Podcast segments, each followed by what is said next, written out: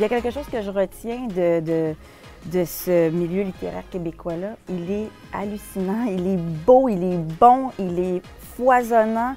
Je, je ne l'ai jamais vu aussi euh, imaginatif, audacieux. On a du chien au Québec. Bonjour tout le monde, bienvenue à notre sixième épisode de notre podcast Encore une page. Ici Joël et Laurence. Aujourd'hui, nous allons vous parler des lectures que nous avons faites tout récemment, ce qu'on lit présentement, et nous allons vous partager quelques nouvelles littéraires. Oui, donc on revient vraiment à notre formule initiale. Puis là, cette fois-ci, on va plus se concentrer dans nos nouvelles littéraires. Donc, je pense que toi, tu as une bonne nouvelle. Oui, en fait, je me demande si on a la même nouvelle littéraire. Donc, je suis très intriguée à voir euh, de quoi euh, ça va. De quoi on va parler?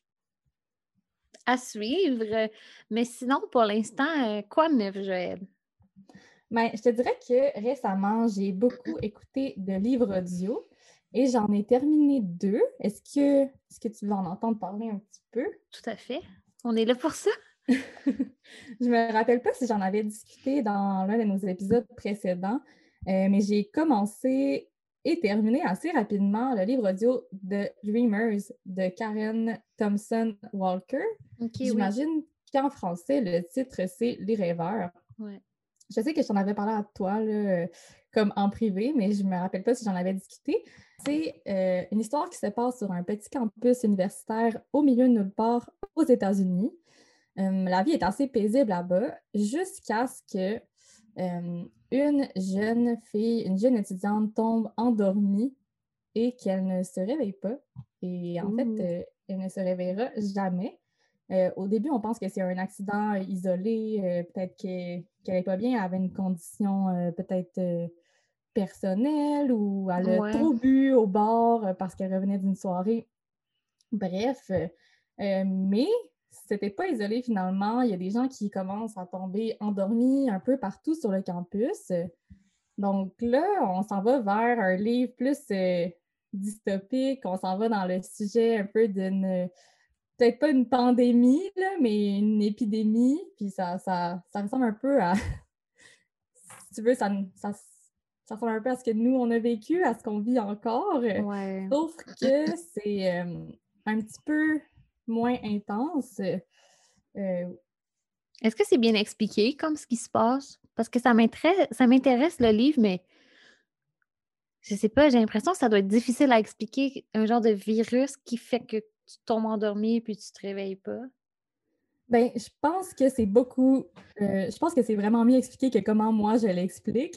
Ah, mais non. Au début, on, euh, on suit l'histoire euh, de la coloc, de la roommate de cette fille-là qui est tombée endormie et qui, et qui, ne s'est jamais réveillée, qui s'appelle May.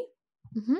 En fait, on commence à suivre un peu l'histoire de plein de personnes dans cette ville universitaire-là. On suit l'histoire de, jeunes parents qui viennent avoir un enfant, de des professeurs à l'université, d'une jeune famille d'une jeune famille qui vient d'arriver en ville il n'y a pas si longtemps que ça. Fait que c'est assez intéressant parce que ça suit le point de vue de plein de personnes. Euh, puis, de plus en plus, il y a des gens qui, qui tombent endormis. Fait qu'on commence à isoler ces personnes-là. OK. Euh, on fait, des quarantaines. Donc là, on, va, on commence par isoler comme une aile complète euh, de l'université. Après ça, on déplace tous ces jeunes-là qui ont été euh, près des personnes qui se sont endormies dans un gymnase. Finalement, il y a des gens qui, qui essayent de sortir de la ville, mais là, on met un barrage euh, pour les empêcher de bouger. Euh, en fait, pour les empêcher de partir de la ville. Puis c'est pas curieux parce que c'est sorti avant notre pandémie, mais il y a toute l'affaire de, de mettre un masque, d'avoir peur un peu des inconnus, une peur avant qu'on qu'on n'a jamais eu là, face aux personnes en allant à l'épicerie euh, ou en sortant, euh, je sais pas, les poubelles dehors, en croisant des gens sur le trottoir. Puis, ça, ça m'a vraiment fait penser à ce que nous, on vit. C'est sûr que c'est différent, c'est comme plus dystopique, c'est quelque chose euh, qui arriverait jamais, enfin, je, l'espère. mais ce que j'ai aimé, c'est vraiment les différents points de vue de tout le monde. Puis comme les gens, leur histoire, ils font comme se croiser, là, ces personnes-là, Mhm. euh, tous les points de vue dont on suit, mais ils se rencontrent jamais officiellement. À un moment donné, on se rend compte que, que la famille avec le, le- le jeune enfant et une autre euh, famille euh, d'un père monoparental avec ses deux filles sont voisins, mais là, ils vivent des, des réalités très différentes, mais dans, dans la même situation. OK. Mais ça fait penser à Station Eleven. Ben, ce qui est intéressant, c'est qu'il y a un blurb de Emily St. John Mandel pour ce livre-là. OK. Euh, son commentaire, c'est stunning. Ooh. Nice. Donc, euh, en tout cas, si ça vaut un, un beau commentaire comme ça d'Emily, je crois que déjà, ça en vaut le coup. Hum, donc, c'est ça. Moi, j'ai vraiment aimé ça. J'ai trouvé que qu'il m'en manquait. OK. J'aimerais ça avoir plus de détails. Mais vraiment, j'ai apprécié de suivre l'histoire de toutes ces personnes-là. Puis ce qui arrive, c'est que en s'endormant, les gens, ils font pas juste dormir, ben, ils rêvent. Ça s'appelle The Dreamers, pas pour rien. Puis, éventuellement, il y a des gens qui commencent à se réveiller Ooh, de ce sommeil euh, curieux-là. Puis, euh, on en apprend sur qu'est-ce qu'ils vivaient pendant qu'ils étaient endormis. C'est super curieux. euh, tu sais, c'est limite euh, prémonition, là. Ah ouais. Ah, ah. pas plus, mais c'est super intriguant. Puis, je te conseille d'écouter le livre audio. Je pense que tu aimerais ça. Ça a l'air très bon. Ben, moi aussi, j'ai fini un livre audio cette semaine. Oui. Puis, euh, ben, tu as peut-être vu passer sur mon Goodreads, mais c'est Queenie de Candice Carty Williams. C'est un livre en anglais. Euh, quoi qui est sorti, je pense, cette semaine en français. Donc, euh, c'est possible de lire également en français. Mais c'est un livre euh, audio que j'ai beaucoup aimé. Euh, je l'avais vu beaucoup passer sur Bookstagram l'année passée. Oui, moi aussi. Puis je, je l'avais jamais vraiment lu. Puis récemment, j'ai vu comme une, une- une fille sur Instagram avec qui je parle souvent de livres euh, qui a fait une critique positive du livre. Fait que ça m'a comme convaincue de le louer à la bibliothèque. Des fois, c'est juste ça qu'il faut, une petite critique ou un commentaire euh, plus personnel, là, puis pour nous convaincre, puis on regrette en- pas. en espérant que notre podcast vous fasse le même effet. Mais euh, c'est. C'est l'histoire de Queenie qui a 25 ans. Puis Queenie, euh, elle est d'origine euh, jamaïcaine, puis elle habite à Londres. C'est jamaïcaine anglaise. Euh, puis dans le fond, euh, le, le- le livre commence quand elle décide de prendre un break avec son copain de plusieurs années, parce que leur relation va plus ou moins bien. Puis euh, ils disent euh, on va se donner quelques mois pour être chacun de notre côté, puis on se reparle après. OK. Puis Queenie, elle vit pas très bien cette, cette pause. Puis euh, à travers ça, il y a plein d'embûches, autant au travail qu'avec ses amis, euh, que sa santé mentale. Elle développe un gros problème d'anxiété. Puis euh, j'ai trouvé ça euh, rafraîchissant, si je peux dire un peu, parce que je trouvais que l'histoire était vraiment intéressante. puis c'était une histoire où tu peux facilement t'identifier parce que Ouais. j'ai l'impression que l'autrice a comme montré un quotidien d'une fille dans la, qui a 25 ans, qui vient de finir les études, puis qui commence un peu sur le marché du travail, puis qui veut faire sa place. C'est près de la réalité. Ouais, puis qui est anxieux, puis que c'est pas toujours évident euh, juste vivre sa vie. Fait que j'ai, il y a beaucoup de passages que, que ça m'interpellait beaucoup. Puis aussi, c'est sûr que le livre, il aborde un peu comme le. Tu sais, on parle souvent du double standard, là, d'être une femme versus les hommes, mais là, avec. euh, vu que c'est une femme noire, il y a un triple standard qui s'ajoute. Puis, euh, c'est ça. Dans le fond, le personnage est souvent comparé euh, à, des, à d'autres femmes blanches, puis elle se fait même dire que qu'elle agit comme une femme blanche, mais elle veut pas renier ses, ses origines. Puis c'est c'est vraiment comme il y a beaucoup de stock dans l'histoire, mais ça passe assez léger. Est-ce que tu sais si c'est plus euh, autobiographique ou Non, c'est vraiment sais pas. comme une fiction? Je sais pas, j'ai pas vraiment entendu parler, mais à propos du livre aussi, euh, j'ai vu dans une entrevue que, euh, que, que- que la- l'autrice elle a fait beaucoup de recherches sur les sites de rencontres, comme notamment euh, Tinder. pour, parce que son personnage, à travers son genre de break-up, elle va aller rencontrer beaucoup d'hommes sur les réseaux sociaux. Ça va pas toujours bien se passer. Je pense que ce livre-là, il y a eu beaucoup de visibilité aussi quand on parlait, puis on parle encore de Black Lives Matter. Oui. on, on, parlait justement dans notre épisode de résolution littéraire de lire un peu des livres qui vont nous montrer d'autres horizons, puis d'autres réalités. Puis, tu sais, je pensais même pas à ça en choisissant ce livre-là, mais forcément, ça m'a montré une réalité que je connaissais pas puis que je vis pas forcément. C'est en ligne avec ce qu'on a envie de lire puis qu'est-ce qu'on a envie de mmh. découvrir. Oui, fait que je le recommande vraiment pour avoir une, belle histoire, puis aussi une histoire intéressante puis éducative dans le fond. Mais j'aime ça les livres qui sont comme près de la réalité puis tu sais, que c'est pas juste beau, tu sais, puis c'est pas juste mauvais non plus, c'est vraiment la vie euh, telle qu'elle est. Oui, c'est ça, tu sais, comme elle abordait l'anxiété, elle abordait le féminisme. Dans le livre aussi, il, y a, il aborde Black Lives Matter, puis il aborde, tu sais, des fois, il fait des jokes genre, euh, ah, on sait bien, notre génération ne pourra jamais avoir accès à la propriété, puis je trouvais ça drôle, slash pas drôle, parce que c'est vraiment notre réalité, Oui, mais c'est souvent, on, on interprète ça, comme le fait que c'est ça, que ça va être ça notre vie avec humour, même si c'est pas nécessairement positif, mais c'est un peu comme ça qu'on qu'on le vit et qu'on n'est pas trop triste. oui, ça. On, en rit pour pas en pleurer, mettons. Et toi, sinon, Jaël, est-ce que tu as, d'autres livres que tu veux nous parler que tu as lus récemment? Oui, j'ai écouté le livre audio un livre audio de l'auteur T.J. Klune qui se nomme The, Extra... The... Extraordinaries. Donc, Les Extraordinaires en français. Je suis désolée pour euh, ce bel accent. Euh, donc, c'est un livre jeune, adulte, euh, un, des, un des premiers de cet auteur-là. c'est une histoire comme coming of age, un peu découverte de soi. Oui.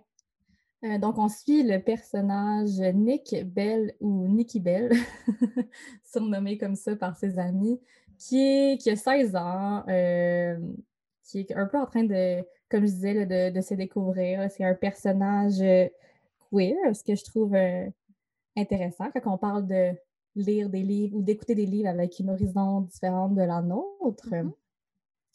Mm-hmm. et il écrit de la fanfiction mais pas sur n'importe qui ou n'importe quoi.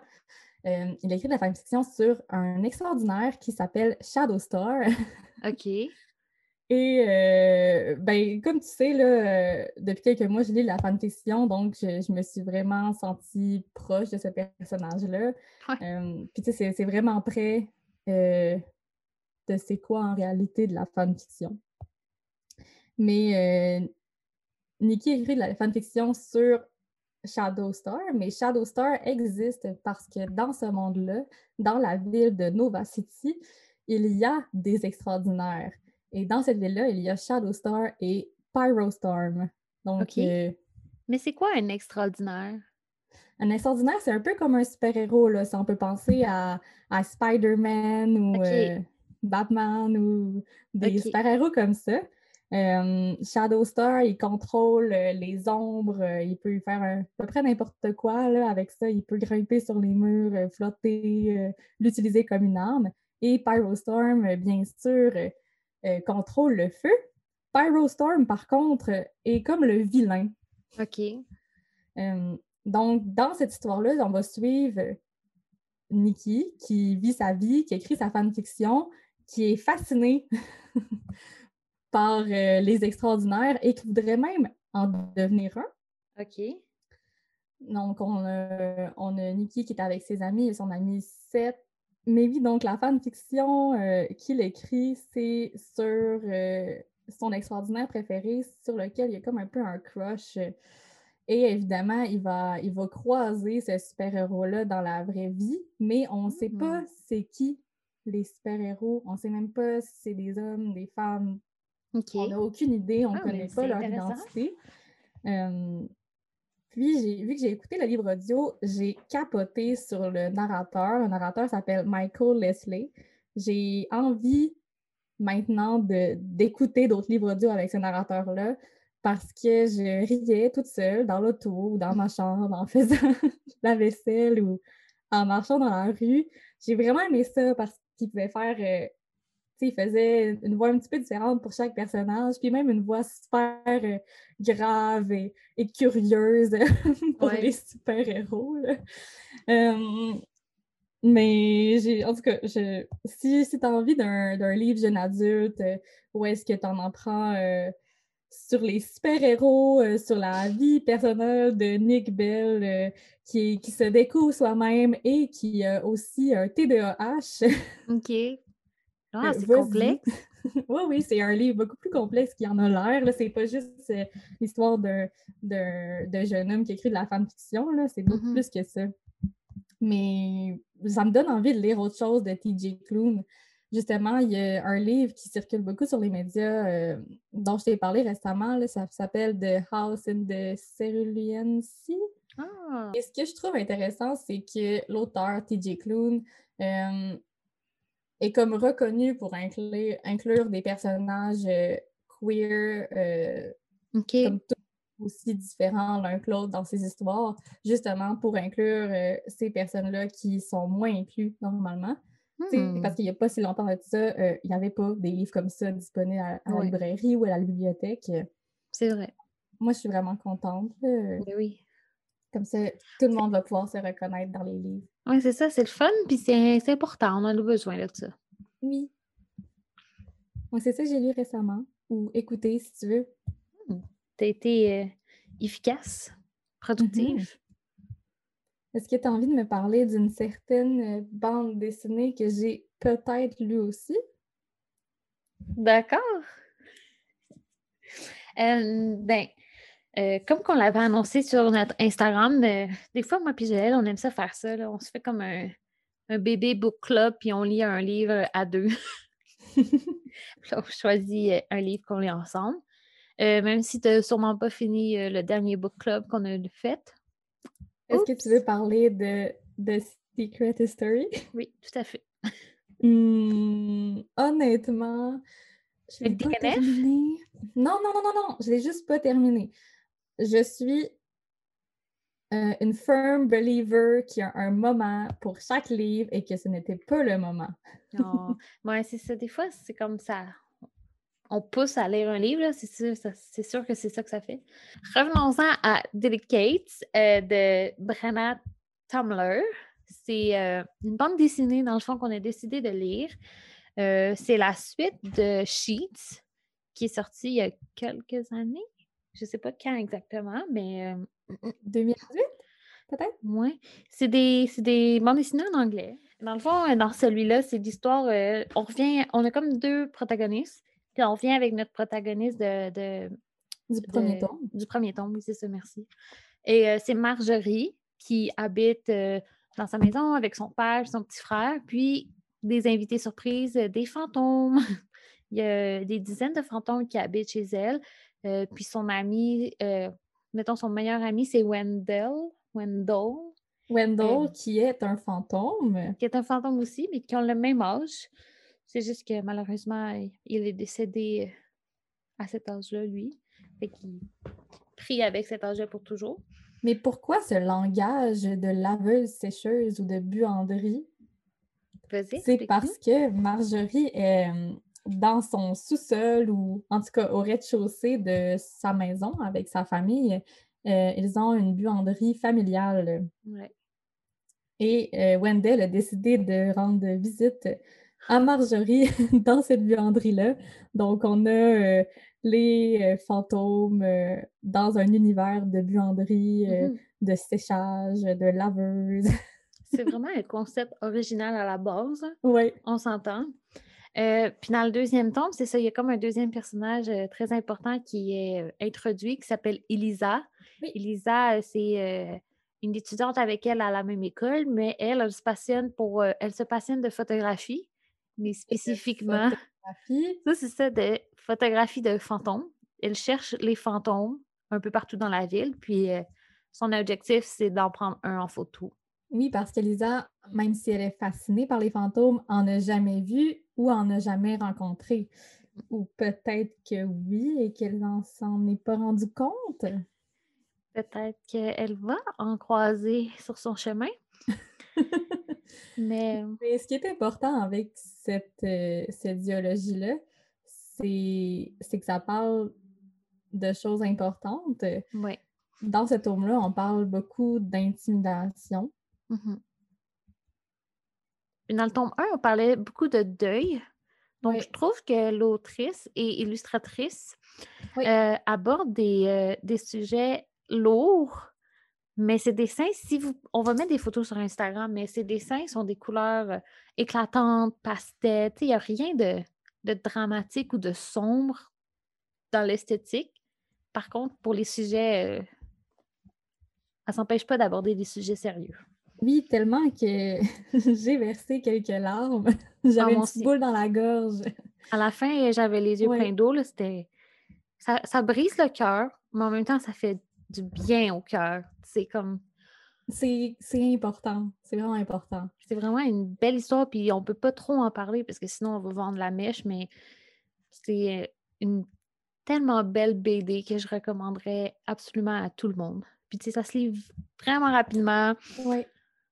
Ah, puis c'est beau, puis c'est complexe, puis les personnages sont complexes, puis intéressants. C'est super mignon. Moi, j'adore Wendell. oui! Ce ben, qu'il faut que, que vous imaginez, c'est que chaque fantôme euh, est représenté par un, un drap. Une silhouette avec un drap par-dessus. Mais les fantômes sont tous un peu différents euh, de l'un et de l'autre. il y en a avec euh, une fleur euh, sur le oui, ils mettent des accessoires. Oui, des lunettes. Ouais, puis je lisais ça, puis tout le long, je me disais... oh, je voudrais tellement être amie, moi, avec Elisa. Genre, ouais. Ça serait mon genre d'amie. Elle a l'air super cool. Et moi aussi, j'aime ça, les fantômes. C'est pas pour rien que j'en ai un tatoué sur ma jambe. ah, ah. Ce que j'ai trouvé intéressant aussi, que je trouve à, à premier abord, euh, premier abord, c'est pas ça que qu'on remarque, mais je suis comme re... je suis repassée dans la BD après l'avoir terminée. Puis on, parle quand même euh, de choses assez techniques pour la photographie, mm-hmm. euh, comme pour le développement des photos dans la chambre noire moi, j'en ai jamais fait personnellement, mais je trouvais ça super intéressant de voir comment les films se, développent puis comment on regarde avec une petite loupe euh, les détails euh, avant que ce soit terminé. oui. Est-ce que je peux juste mentionner comme mon coup de cœur dans la BD?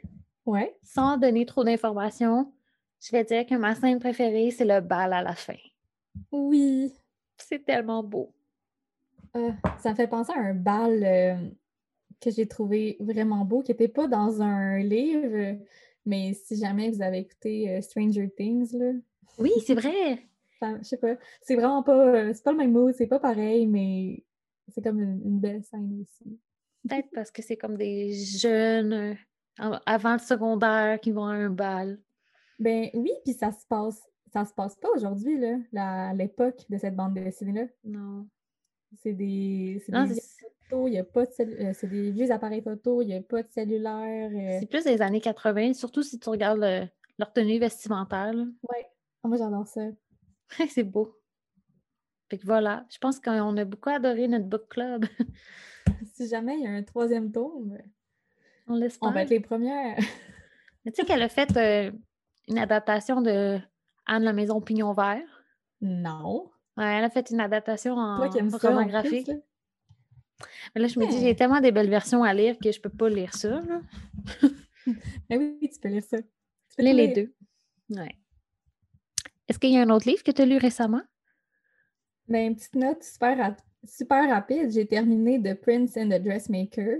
Ah oui, on en avait parlé au dernier épisode. Oui, j'ai vraiment adoré ma lecture. Euh, pour vrai, là, c'est super mignon. Touchant, hein? Oui. La fin. Mais euh, la fin, je. Euh, euh, je pleure pas vraiment quand j'écoute des films ou des séries télé, mais dès que c'est cute ou, comme sentimental ou, triste ou heureux même, j'ai des larmes en lisant. en tout cas, pour vrai, lisez-le. oh, trop cute. parlant de livres qu'on a lus et qu'on va lire prochainement, je voulais juste dire une petite chose. La- Dans les derniers épisodes, euh, lorsque j'ai écouté Laurence me parler de lapin, j'ai été convaincue. Ah oui! Donc, j'ai commandé ce livre-là. Je vais pouvoir aller le chercher euh, prochainement à ma librairie euh, en Indépendante. cueillette. Est-ce que tu as acheté en français ou en anglais? Je l'ai acheté en français. OK, Donc, ben, bon choix. Québec-Amérique. J'aime vraiment beaucoup la couverture avec le lapin comme un peu en brush stroke. Ouais, elle est vraiment belle. Puis en plus, il me semble que j'avais lu à quelque part que pour Québec-Amérique, c'était comme important de conserver un design qui rappelait la couverture originale. Je trouvais ça cool. Ouais, je trouvais ça nice. Donc, c'est ça. Ah, ben, j'ai hâte de voir ce que, ce que tu en as pensé. Sinon, qu'est-ce que tu lis en ce moment? Euh, ben, je vais le mettre dans cette catégorie-là vu que je l'ai fini il y a comme quelques heures. Je l'ai fini Mhm. aujourd'hui. OK. C'est encore un livre en anglais. Euh, je trouve ça plate, là. Ça fait un petit bout que j'ai pas lu de québécois, mais euh, Ouais, c'est des choses qui arrivent. C'est comme des passes. prochain livre sur ma pile, euh, je le dirai. Est-ce que je le dirai? Mon prochain livre sur ma page, c'est un livre québécois. Aujourd'hui, j'ai fini le livre euh, Hurtlings de Sayaka Murata. Dans le fond, ça, c'est. euh, on- je pense qu'on peut considérer ça comme la littérature euh, japonaise. C'est un livre pas pour tout le monde. Ça, c'est sûr. Euh, J'en avais entendu parler, moi, ça, dans un autre podcast. Puis, euh, la fille, elle disait spécifiquement que c'était pas pour tout le monde aussi, puis qu'elle disait que c'était choquant dans les thématiques. euh, ça fait sourciller, ça fait. C'est même dégueulasse à un certain moment. Ouais. Puis là, j'étais comme Ah, ça me tente de le lire. T'as été convaincue. c'est ça. C'est vrai que quand on entend parler de littérature qui est, qui est choquante ou bien, sais, que, que c'est pas tout le monde qui lit, tu te dis, Mhm. ah, mais mm, peut-être que c'est pour moi, peut-être que moi, je vais lire ça. Ouais. Dans le fond, le livre, ça raconte l'histoire de Natsuki. Ça commence, euh, elle a 11 ans. Puis, euh, elle est vraiment rejetée de sa famille. Je veux dire, elle a une sœur qui l'intimide. euh, son père est un peu effacé. Puis sa mère favorise toujours sa, petite- sa, petite- sa grande sœur. Fait que, elle, elle décide qu'elle est un peu effacée de la famille. Puis elle a comme euh, ami une espèce de toutou euh, en hérisson à qui elle parle. Puis à qui euh, elle est convaincue qu'il y a des pouvoirs magiques. Puis qui lui a donné des pouvoirs magiques. Puis, euh, dans le fond, au début du livre, elle se rend chez sa grand-mère pour un festival japonais qui a lieu à chaque année. Puis, elle se lie toujours d'amitié le plus avec son cousin qui s'appelle Yu. Puis, son cousin Yu est convaincu d'être un extraterrestre qui vient d'une autre planète. Hmm. C'est vraiment bizarre dès le début. Puis, euh, Bizarre comment? c'est bizarre parce que les personnages, exemple, au début du livre, ils ont 11 ans, Ouais. puis ils décident de se marier entre, entre cousins. À 11 ans. Oui. Entre cousins. Puis ils signent un, un genre de manifeste comme quoi que le plus important pour eux, vu qu'ils ne se voient pas durant toute l'année, ils se voient juste l'été pendant ce festival-là. Puis dans le manifeste, ils signent comme quoi le- la chose la plus importante pour eux, c'est de survivre à tout prix. À tout prix. OK? Important à tout prix. C'est ça. ça met la table pour le reste? Oui. Euh, Mon Dieu, genre, comment parler de ce livre-là sans trop en dévoiler? Euh, Natsuki, pendant l'année scolaire, où est-ce qu'elle voit pas son cousin, après ça, elle va vivre des abus. Des abus où est-ce qu'elle va se venger. Puis après ça, euh, quand elle va revoir son cousin Yu, euh, il va se passer quelque chose qui va séparer la famille. Puis, pendant plus de 20 ans, ils se reverront plus. Pas. OK, 20 ans. Fait comme un gros gap de 20 ans euh, dans le livre. Puis quand l'histoire reprend, ben là, Natsuki, elle a comme euh, 31 ans à peu près. Puis Natsuki est mariée avec Tamoya, qui, toutes les deux, c'est comme deux personnes qui euh, sont un peu contre la, contre la société et le but de la société. Euh, parce que dans le fond, le livre, c'est vraiment un livre qui dénonce un peu la société, puis euh, un peu comme le moule dans, dans lequel tout le monde est pris. Puis eux, vu que je l'ai lu en anglais, ils appellent ça la baby factory making. OK. Fait que pour eux, la société, c'est juste de produire des bébés. Fait que eux, ils décident de se marier parce que tous les deux sont contre la société, juste pour avoir la paix de leur famille. C'est pour pas avoir de pression de se trouver un mari, blablabla. Puis à partir de là, c'est le déclin euh, de leur vie. je peux plus en. Je peux plus en parler? Je peux plus en parler parce que ça va. Je vais en dire trop. Mais euh, ça finit intensément. Et euh, je ne conseille pas d'avoir mangé avant. Est-ce que je peux dire ça? oui, oui, tu peux dire ça. Je trouve ça vraiment intriguant. Ouais. Je ne sais pas si je suis prête. Mais comme j'ai aimé ma lecture, en même temps, il y avait comme un creux, je dirais, aux trois quarts du livre. OK. Est-ce que c'est rattrapé? C'est rattrapé, mettons, dans le sens de l'intensité. Oui. Mais euh, il manquait quand même un petit quelque chose, selon moi. Parce que je trouve que ça a l'air déjà euh, complexe là, comme livre. J'ai l'impression qu'il y a comme plusieurs couches quand même. Oui, mais ça aurait pu être encore un peu plus complexe. On aurait pu avoir un peu plus de détails sur les pourquoi des choses, entre autres. Je sais pas si tu aurais voulu avoir plus de détails si c'est euh, dégueu. Oui. Non, mais je te dirais que la partie dégueu, il y a beaucoup de détails. OK. Oui. Mais cette autrice-là, elle a l'habitude d'être euh, traduite. Euh, Earthling, c'est un livre assez récent, donc il n'est pas encore traduit. Mais tu sais, d'habitude, il est traduit chez Gallimard. peut-être que ce livre-là va sortir également chez Gallimard. Ben, D'après moi, oui. J'ai comme tu sais, j'en ai pas juste entendu parler dans le podcast dont tu parlais, là. Je l'ai mm-hmm. vu euh, traîner et traîner. Je l'ai vu popper dans les médias, euh, quand même popper. Je crois que c'est la mode, hein, des livres euh, qui dénoncent la société. Tu sais, j'en parlerai pas trop parce que là. Ouais. Des livres qui dénoncent plein de choses, puis. Mais je suis d'accord. Mais tu sais, j'en parlerai pas trop parce que là, je, parle de trop de livres, mais récemment, j'ai lu aussi un Mukbang de Fanny Demel qui dénonçait la société de consommation, entre autres. Technologie, numérique. C'est pas là qu'il y a plein de codes QR dedans? Oui. Bon, ça reparlera peut-être dans un autre épisode. Est-ce que toi, as un... oui, tu lis quoi en ce moment? Euh, en ce moment, je suis comme dans un creux. Euh, j'ai comme terminé Delicate il n'y a, pas très longtemps, donc je suis plus un peu dans le mode euh, qu'est-ce que je vais lire par après? Je Mais juste. Oui, c'est ça, je le suis en ce moment. Oui, oui, c'est ça, oui je comprends ce que tu veux dire. Un peu dans, un, dans une impasse euh, littéraire. Ouais. Je viens tout juste d'aller télécharger le livre audio The Song of Achille. Achilles, j'ai aucune idée comment le prononcer, dont le chant d'Achille de Madeleine Miller. Euh, parce que je, me je me suis fait. Euh, parce que plusieurs de mes amis me l'ont conseillé. Est-ce que j'ai failli t'acheter à ta fête? Ouais. J'ai failli t'acheter Cersei oui, de la même personne. Je sais pas si elle aime ça, les livres genre, euh, qui abordent un peu la mythologie. J'ai passé, mais je, l'avais dans mes mains, puis j'étais comme Ouh! mais ah, j'aime ça comme des retellings ou des réinterprétations de des. soit des, des histoires euh, un peu comme, euh, je sais pas, là, des, des livres de Shakespeare ou bien euh, de la mythologie. Mmh c'est intéressant de comme reprendre une histoire puis, puis de la transformer, évidemment, euh, légalement. oui. mais en tout cas, je me suis dit que j'allais commencer ce livre audio-là. J'étais comme pas assez dedans pour me procurer le livre papier parce que j'ai comme l'impression que ça va être compliqué comme lecture vu que c'est lié à la mythologie. mais je me suis dit que j'allais me le faire que quelqu'un allait me lire, j'allais pouvoir l'écouter euh, à mon rythme. J'ai écouté un extrait, puis comme je suis vendue déjà. Ben, les critiques sont vraiment bonnes pour ce livre. J'ai regardé tantôt, je pense qu'il y avait comme 700 critiques sur euh, l'application de livre audio. Ah ouais, wow. Non, mais vu que tu me peux acheter Cersei pour euh, ma fête, tu m'as acheté Weather de Jenny oui! qui n'est pas un livre que je lis en ce moment, mais ça fait partie des livres que j'ai envie de lire euh, très prochainement.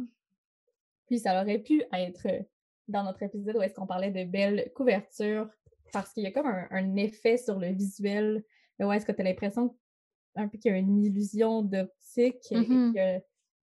comme, comme s'il y avait eu un problème avec euh, l'impression, ouais. L'impression, ah, j'aime mm. ça.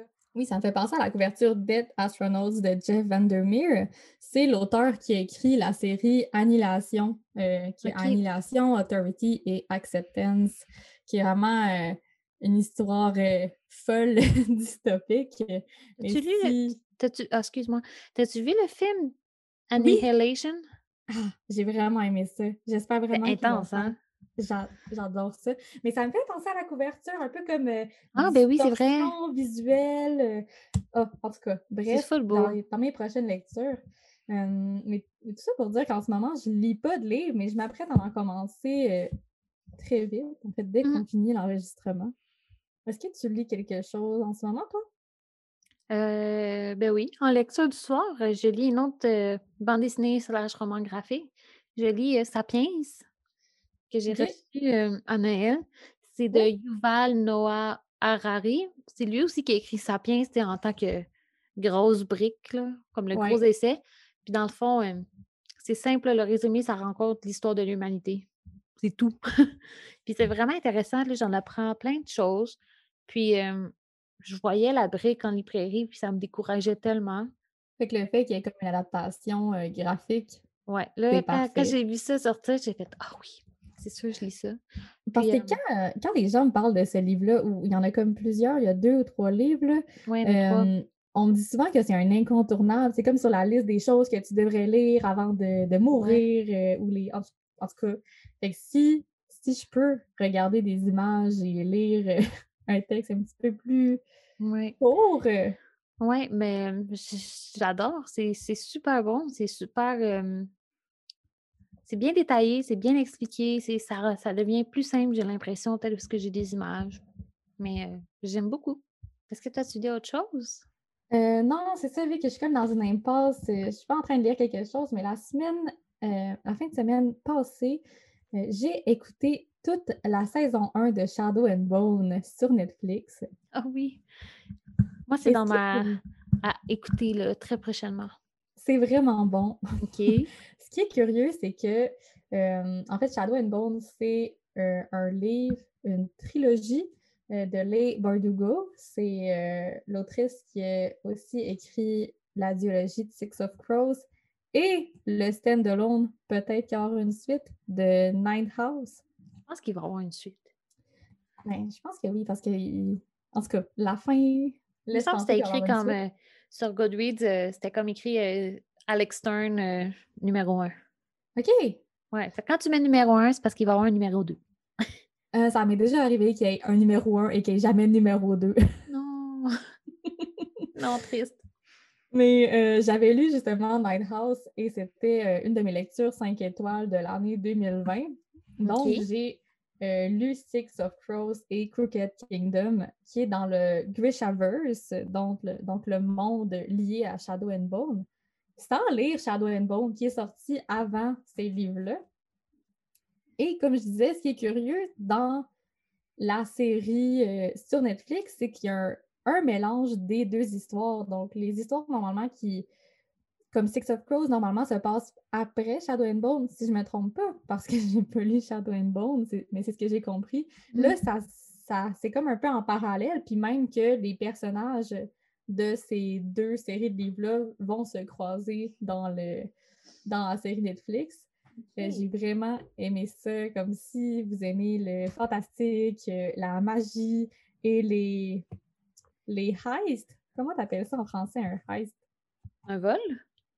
Ouais, mais comme un, un vol, mais je sais pas comment dire ça. Comme un, comme un hold-up, je sais pas. Ouais, ouais. Ouais, ouais. Un peu, un peu, un peu, un peu. C'est quoi un heist en français? Un braquage Braquage. ou un vol euh, Complexe. complexe euh, avec. euh, En, en tout cas, mais j'ai. j'ai vraiment aimé ça, puis j'adore les, les acteurs euh, qui ont joué euh, les personnages. Donc, je veux lire Shadow and Bone. Tout ça pour Cool. dire que je veux lire Shadow and Bone, même si j'ai écouté l'émission avant. Puis là, je vais pouvoir vous dire si c'est aussi bon Mm. ou peut-être que, à l'encontre de tout, la série est meilleure. Je ne sais pas. Je sais pas, mais elle est vraiment bien cotée. Fait que ça, c'est le coup. Mais j'aime vraiment l'autrice. Ces histoires, même s'ils sont complexes, sont bien écrites, puis sont. Tu sais, au début, tu te dis Ah mon Dieu, c'est bien compliqué. D'un coup, comme tout, tout se met en place, puis. Tu tu, fais comme. Tu sais, parce que dans- quand tu lis de la fantasy, souvent, tu as des, c'est un monde au complet là, qui n'est pas du tout comme le nôtre, comme des, des personnages, des, des classes, bref. Mais tout rentre en place, tout a du bon sens là, si on continue, si on pousse la lecture. Puis, en tout cas, Six of Crows, ça vaut la peine. Donc, j'ai bien hâte de voir Shadow and Bone. C'est vraiment un genre que, que je voudrais découvrir, mais qu'en même temps, j'ai un peu peur de découvrir. La, genre, le fantastique, là. Mais je comprends ce que tu veux dire. Des fois, tu comme peur de, de, de commencer, là. C'est hmm. quoi? C'est tu sais, quand c'est des grosses briques, puis que ça a l'air super complexe, euh, tu sais, les, les, systèmes de magie qu'on connaît pas, avec des noms qu'on connaît pas, des mots qu'on connaît pas. Là, tu te dis, hey, est-ce que je m'embarque là-dedans? Mais quand tu as des critiques ou des commentaires ou des propositions d'amis, puis qu'on dit que c'est bon, ben, c'est beaucoup plus convaincant que si tu fais juste croiser le livre euh, dans les rangées de ta librairie. Oui, c'est ça. je me sens que ça fait longtemps que j'ai lu de la poésie. Des fois, on pogne des triples, tu sais, un trip de roman graphique, un trip de littérature anglophone. Mais ça faisait vraiment longtemps que j'avais lu un. comme. que j'avais eu une pause de livres jeunes adultes. Mm-hmm. Puis là, j'ai comme envie de lire ça en ce moment. Ben, go for it. Mm. Est-ce qu'on passe à notre prochain segment? Ouais. Qui est les actualités littéraires. Oui. Est-ce que tu veux que je commence? Je pense que je veux que tu commences parce que j'ai trop peur d'avoir la même nouvelle que toi. Donc, la nouvelle que j'ai est tirée euh, d'un article du Devoir euh, qui se nomme L'urgence discrète de la poésie. Est-ce que c'est ta nouvelle? Non, on n'a pas la même nouvelle. en fait, c'est tout simplement un article, tout simplement, en tout cas, c'est un article de journal pour dire que euh, les éditions du Norrois passent le flambeau à deux jeunes femmes du nom de Charlotte Franqueur et Mélissa Labonté. Donc, ça, ça change de. Je ne sais pas si on appelle ça des, propriétaires, là, mais on. Oui, direction générale. Je pense que c'est la deuxième fois que, que la maison d'édition est reprise. OK. Donc, c'est Paul Bélanger qui passe le flambeau. Et, mais ça dit qu'en 1991, c'était repris par Hélène Dorion et Claude Prudhomme. OK. Aux côtés de, de Paul Bélanger. Mhm. Euh, mais je trouve ça bien parce que ben, de, comme ça fait comme continuer avec les nouvelles générations. Donc, la maison d'édition va continuer d'exister, puis elle va pouvoir continuer à, à, diffuser de la poésie de qualité. Oui. Mais je trouvais ça intéressant comment il en parlait, comme pour dire que le Norrois était euh, un rebelle, si on veut. Parce qu'on a. C'est comme si le, la maison d'édition n'a jamais comme suivi la mode, puis qu'est-ce qui était comme populaire, puis a juste mm-hmm. continué à comme donner des textes de qualité, puis des, ou est-ce que le souci des mots, puis de. En tout cas, je ne sais pas comment le dire, là. J'aimais vraiment ça, cette image-là qu'on donnait de la maison d'édition. Hum, ben c'est le fun. J'ai comme lu euh, une citation là, que j'ai vraiment aimé ça. Parce qu'on parlait euh, de comment la poésie est utile aujourd'hui, dans qu'est-ce qu'on vit. Mmh la citation, c'est Dans toute crise, le poème montre sa nécessité et comme on est collectivement en état perpétuel de crise, la poésie permet de mieux habiter l'incertitude. Wow, c'est bien beau! Oui, puis, tu sais, pour moi, la poésie, c'est un baume sur le cœur. Ça me permet un peu de, de vivre mes sentiments au travers des, des feuilles, des Oui. Ouais. Puis je trouvais ça intéressant. Ah oui, vas-y. Non, non, mais ça me fait penser, genre, une petite anecdote. J'avais une cliente une fois qui était venue euh, me voir, puis elle m'avait dit Ah, ma petite fille passe vraiment une mauvaise période en ce moment.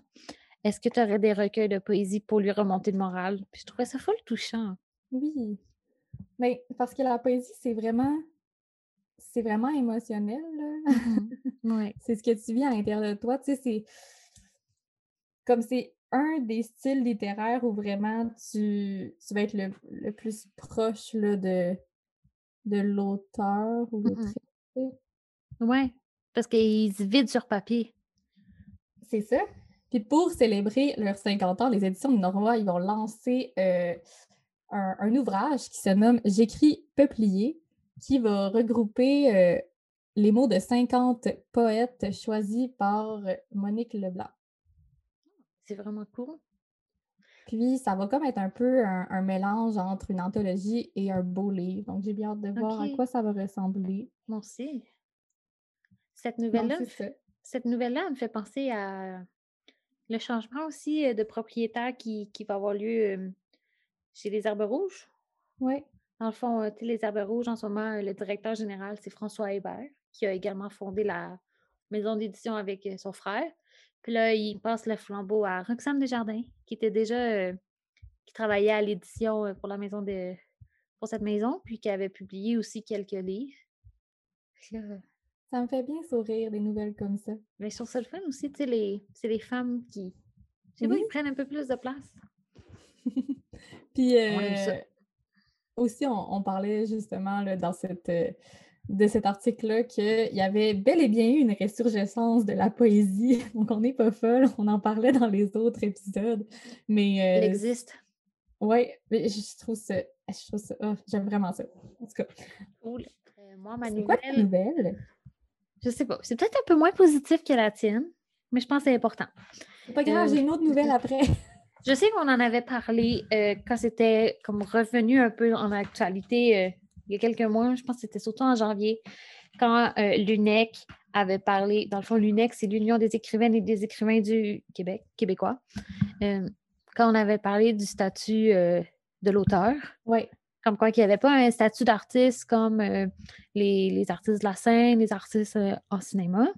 Oui. Puis, comment, tu sais, c'est sûr que là, je suis plus ou moins informée sur le sujet, donc euh, je ne veux pas dire des bêtises, mais euh, dans le fond, ils ne font pas partie d'une entente collective, puis ça, ça leur, à long terme, ça leur nuit parce qu'ils ne peuvent pas négocier leur salaire, le- leur, salaire, leur contrat, ils n'ont pas Ben, le même ça. statut. Mais ce qui arrive, c'est qu'il n'y a pas un moment, un, un montant précis qui est comme lié. euh, il n'y a pas le, le statut d'auteur, puis aussi, il n'y a pas de contrat type d'édition, comme chaque maison d'édition a son propre contrat. a son propre contrat. C'est comme pas un, un tout- contrat qui existe légalement. C'est vraiment comme euh, chaque contrat est propre à la maison d'édition, euh, même à l'auteur, parce que c'est pas tout le monde qui a les mêmes conditions, justement. Non, c'est c'est ça. ça le truc. C'est ça, on s'entend que, mettons, Simon Boulris n'a pas le même contrat qu'un Qu'un auteur débutant. ouais, que, quelqu'un de la relève. Fait que c'est ça, dans le fond, euh, ça c'est comme euh, la situation qui avait lieu il y a quelques mois. Puis Qui avec a la encore pan- lieu. Oui, qui a encore lieu, mais sauf qu'avec la pandémie, il y a comme eu des. pas des mini-changements au sein de cette loi-là, là, qui n'a pas été changée depuis 1980 en passant. Depuis Ah, 1988, pardon.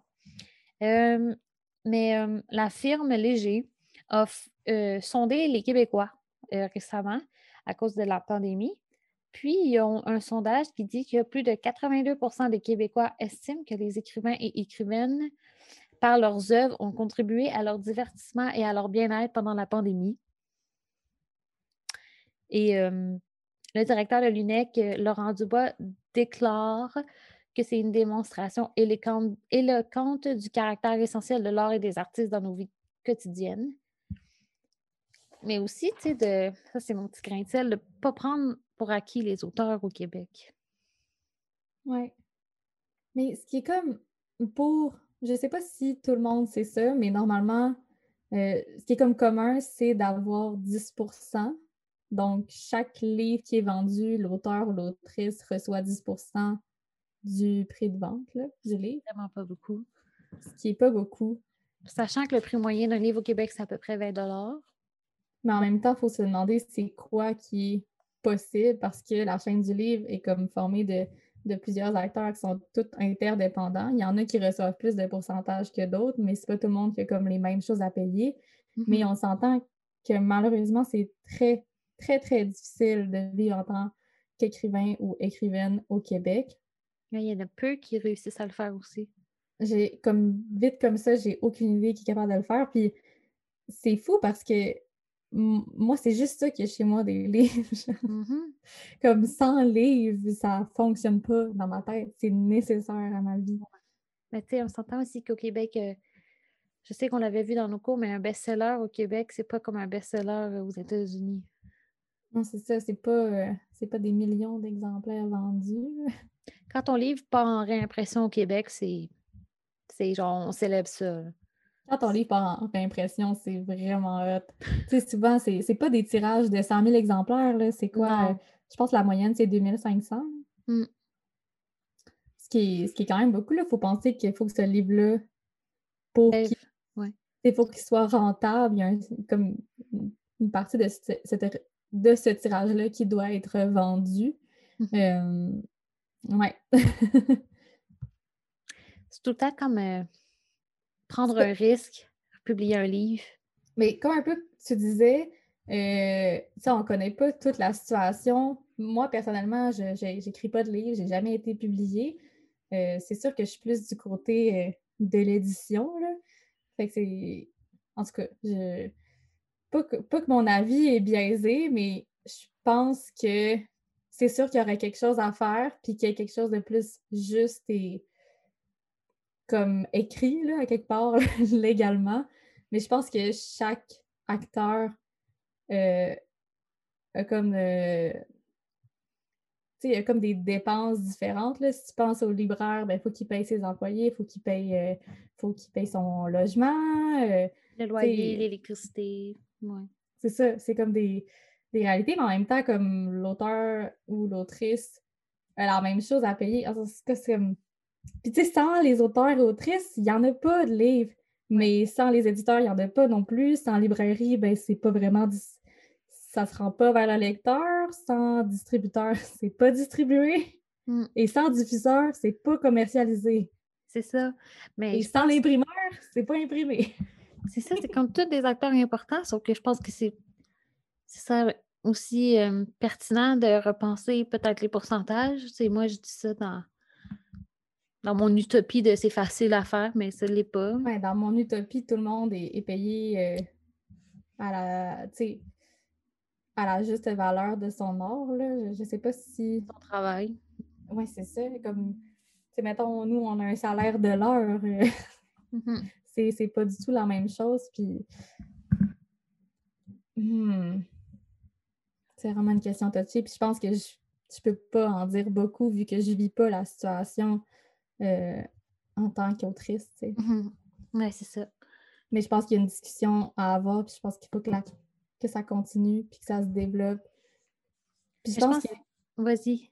que, ben, que c'est important justement que les, les gens, euh, monsieur, madame, tout le monde, euh, on entend courant. parler, Mhm. qu'on sache c'est quoi les pourcentages, comment ça fonctionne le monde du livre. Ouais. C'est toutes des choses qui qu'on peut trouver sur Internet, mais qui sont pas dit. euh, c'est pas des choses super connues, mais Non, c'est ça. Ben, c'est des trucs qu'on apprend plus à l'école, puis quand tu es spécialisé aussi. a encore là. Mais c'est ça. Fait que c'est ça ma nouvelle parce que ça le refait un peu l'actualité. Puis je pense que c'est important que ça refasse toujours actualité, actualité jusqu'à temps qu'il y ait un changement. Parce que je sais que, mettons, il y avait une députée libérale qui avait fait, euh, qui avait fait un, un dépôt il y a trois ans pour avoir un changement, puis qu'il n'y en a toujours pas eu. Donc, euh, on espère que ça va changer dans le futur. Oui, en fait, euh, ma dernière nouvelle, euh, c'était en lien avec le mouvement Joli québécois. Hmm. Donc, sur le site de la presse.ca, on annonce qu'il y a comme un deuxième chapitre à cette initiative-là qui a été lancée le 23 avril dernier. Je ne sais pas si tu as vu des pubs récemment, soit sur les réseaux sociaux comme Facebook, mais moi, j'ai même vu des, des, des publicités, là, genre sur YouTube, euh, qui en parlaient. Puis tout ça dans le but d'encourager la lecture d'œuvres locales, donc euh, d'œuvres québécoises. Donc, c'est juste ça ma nouvelle. Ah, ben Mais si ça vous intéresse, euh, il y a un site web Joli Québécois, mais il y a aussi une page Facebook. Puis ces temps-ci, ils font des causeries midi, je crois. OK. Euh, donc, il y a comme des discussions avec euh, animées par des animées par des auteurs et des autrices connus du monde littéraire avec euh, des personnes qu'on a envie d'entendre parler. Donc, par exemple, on a une émission qui aura lieu jeudi le 6 mai à midi, où est-ce que c'est animé par Michel Jean et que les gens invités sont Paul Kazak et Marie-Célie Agnan. Paul Kazak, Michel Jean, c'est des noms très connus en ce moment dans l'actualité. Oui, c'est ça. Donc, euh, si ça vous tente d'encourager le Québec et la littérature, allez-y. Donc, euh, voilà ce qui conclut euh, notre sixième épisode. J'espère que vous avez aimé. On va essayer de revenir avec plus de Québécois pour le prochain épisode, en tout cas de mon côté, parce que je m'en ennuie aussi. Je suis d'accord. Et comme toujours, on va mettre des photos sur Instagram, puis on met la liste de livres sur notre site Internet qui est en lien aussi sur notre page Instagram. Merci de nous avoir écoutés. Merci.